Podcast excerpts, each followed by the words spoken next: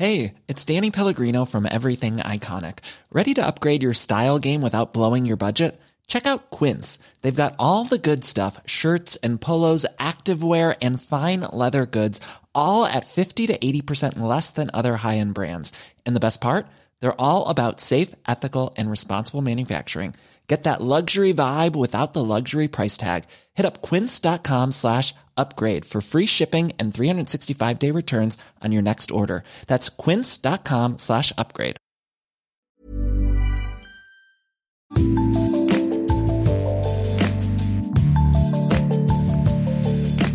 Bonjour, c'est Anne-Laetitia Béraud. Bienvenue dans Minute Papillon avec notre rendez-vous Tout s'explique où l'on parle de sexualité et de société. Dans ce nouvel épisode, nous échangeons à propos de la fellation avec Catherine Blanc, psychanalyste et sexologue. Elle a notamment publié La sexualité décomplexée, édité chez Flammarion.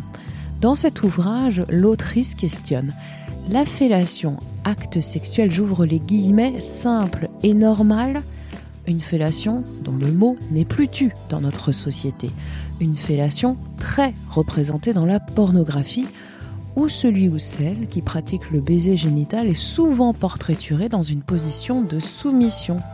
Une fellation qui peut être source de plaisir autant que de malaise, voire de répulsion.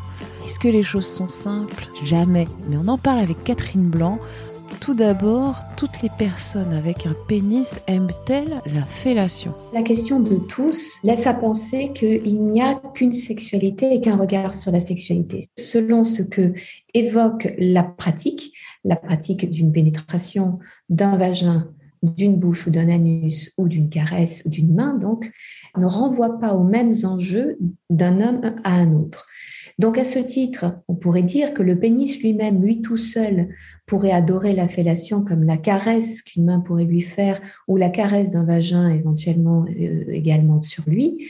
Mais le psychisme, l'histoire de l'individu, ce que renvoie l'acte lui-même, la, la, vision qu'il a de cet acte, change considérablement son appétence à pouvoir accepter et à se sentir bien dans une fellation. C'est-à-dire que certains hommes vont aimer l'idée de pénétrer une bouche parce que il y a quelque chose de chaud, de suave. Euh, et puis aussi, c'est l'idée de pouvoir pénétrer un orifice qui est évidemment une préoccupation masculine puisque le sexe masculin est un sexe convexe qui cherche le, le lieu concave pour s'introduire. Mais dès lors que le regard de l'homme est posé sur une femme, il va pouvoir ou en jouir pleinement, ou au contraire être effrayé. Parce que rappelons que cet orifice, la bouche, est un lieu avec des dents, un lieu qui donc peut faire peur à ce titre-là. Et donc tous les hommes ne sont pas à l'aise avec ça par angoisse de castration, inconsciente, pas toujours euh, perçue consciemment. D'autres hommes vont avoir une angoisse aussi quand dans la dans la fellation parce que justement comme vous le disiez, la lecture de la pornographie laisse à penser une domination du masculin sur le féminin dans cet acte et certains hommes sont très angoissés à l'idée de ce que cela pourrait raconter de leur violence faite à la femme quand bien même ce serait fait tout en douceur avec elle. C'est-à-dire qu'il y a la réalité de la douceur des relations ou pas, mais euh, ce n'est pas parce qu'il y a de la douceur qu'il n'y a pas de l'angoisse d'exprimer involontairement une certaine agressivité. Et à ce titre, certains hommes ne sont pas à l'aise du tout, du tout avec la fellation parce qu'ils se trouvent trop violents, ils se trouvent agressifs ou ont peur de la violence ou de l'agressivité que la femme pourrait malencontreusement ou volontairement agir sur eux il y a aussi dans la fellation éventuellement un devoir de performance. Et ce devoir de performance, c'est ni simple ni normal à gérer. Absolument. Et d'ailleurs, encore une fois, le devoir de performance que la pornographie laisse à penser, alors que la performance n'est pas dans une érection, une éjaculation. La performance, encore que je n'aime pas ce mot dans le cadre dans lequel je vais le mettre, c'est de pouvoir être en compétence de communication avec l'autre. Donc raconter une histoire. Et raconter une histoire sexuelle, érotique, c'est avec des moments de silence, des virgules, des points, tout d'un coup des accélérations avec plein de commentaires, et c'est ça la sexualité. Ce n'est pas d'une façon presque mécanique, voire laborieuse, d'aller d'un point qui est de l'état flaccide à l'état érectile pour inévitablement vers une éjaculation dans un, temps donné, qui d'ailleurs, on s'étonne ensuite, euh, que certains hommes soient inquiets quant à une éjaculation précoce, alors que dans la fellation, il faudrait qu'ils bandent et qu'ils éjaculent rapidement, sans quoi ils ne seraient pas à la hauteur. Effectivement, ce devoir de performance, du coup, ouvre le champ sur et le regard bien sûr sur l'injonction de la pornographie, mais aussi sur le regard des femmes. C'est-à-dire que c'est un peu malencontreusement, euh, incidemment, l'attente des femmes euh, et du coup de leur pouvoir. Ai-je le pouvoir par ma bouche de faire bander et ai-je le pouvoir de me rendre tellement irrésistible par mon acte que l'homme éjacule? Et donc, de fait, tout à l'heure, nous parlions d'un sentiment que la fellation est une position de domination du masculin sur le féminin, mais on voit bien que dans ce devoir et cette anxiété de performance masculine, il est bien question aussi de la puissance du féminin sur le masculin. La définition du Larousse, le préliminaire, c'est ce qui précède, qui prépare à l'action, au fait principal. Est-ce qu'on peut dire que la fellation est un préliminaire? La fellation, qu'il y ait éjaculation ou pas éjaculation, c'est un acte sexuel puisque c'est déjà une pénétration, certes pas du vagin ou de l'anus, mais c'est une, une pénétration du corps de l'autre, la bouche.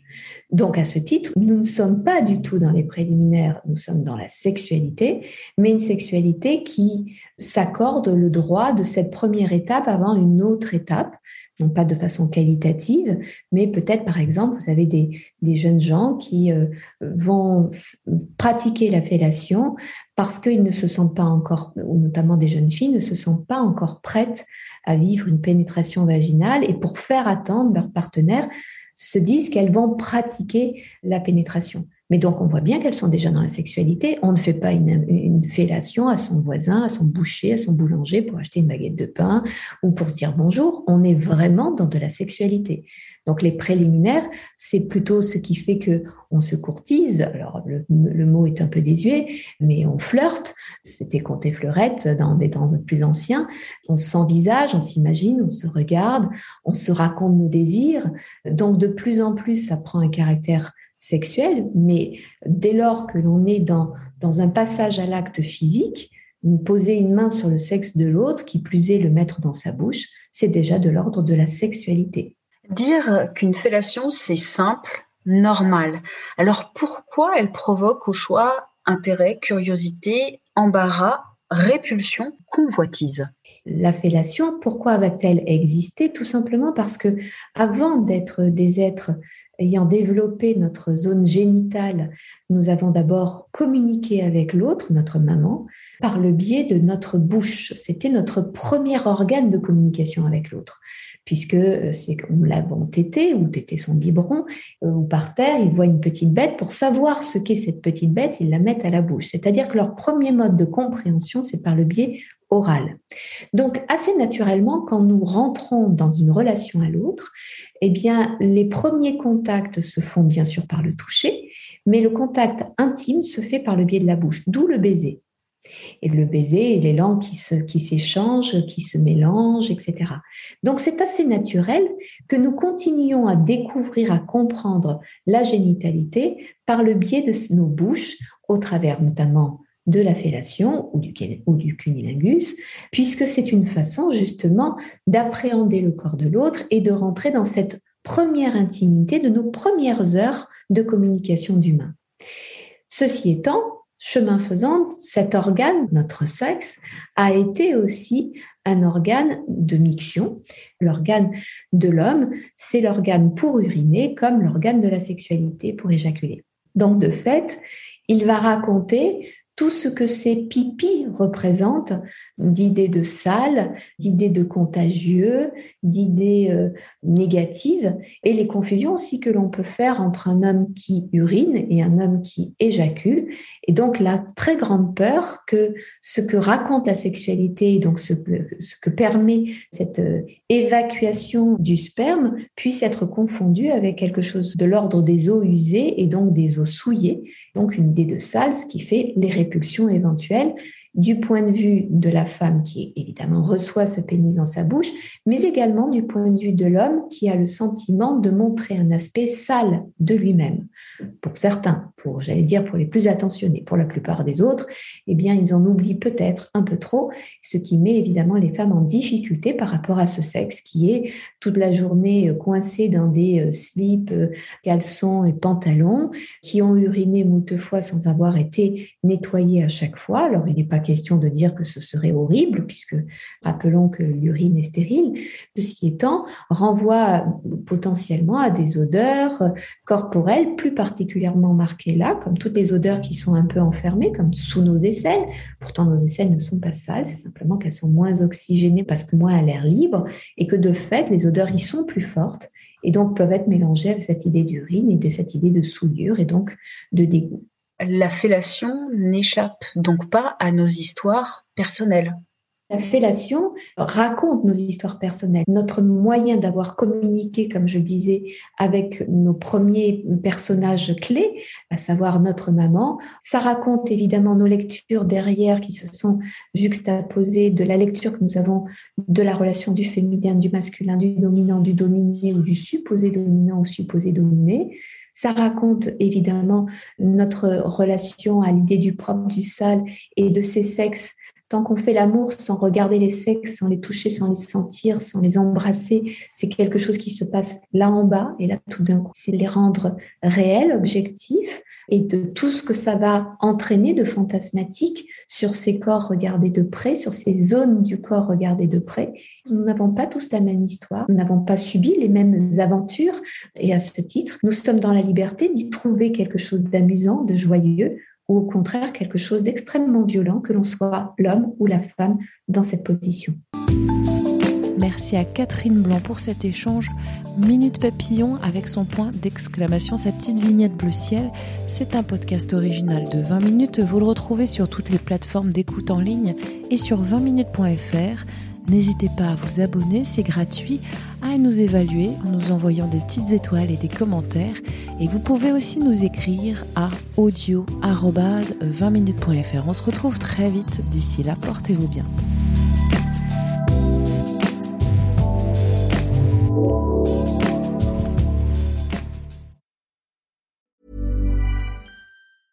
Small details are big surfaces. Tight corners are odd shapes. Flat, rounded, textured, or tall. Whatever your next project, there's a spray paint pattern that's just right. Because Rust new Custom Spray 5 in 1 gives you control with five different spray patterns. So you can tackle nooks, crannies, edges, and curves without worrying about drips, runs, uneven coverage, or anything else. Custom Spray 5 in 1. Only from Rust Even when we're on a budget, we still deserve nice things. Quince is a place to scoop up stunning high end goods for 50 to 80% less than similar brands. They have buttery soft cashmere sweaters starting at $50, luxurious Italian leather bags, and so much more. Plus, Quince only works with factories that use safe, ethical, and responsible manufacturing. Get the high-end goods you'll love without the high price tag with Quince. Go to quince.com/style for free shipping and 365-day returns. On ne va pas se quitter comme ça. Vous avez aimé cet épisode? Sportif, généraliste, sexo ou scientifique, varié mais toujours bien informé. Découvrez les autres podcasts de la rédaction 20 minutes sur votre application d'écoute préférée ou directement sur podcast au pluriel.20minutes.fr. Et merci de nous avoir écoutés.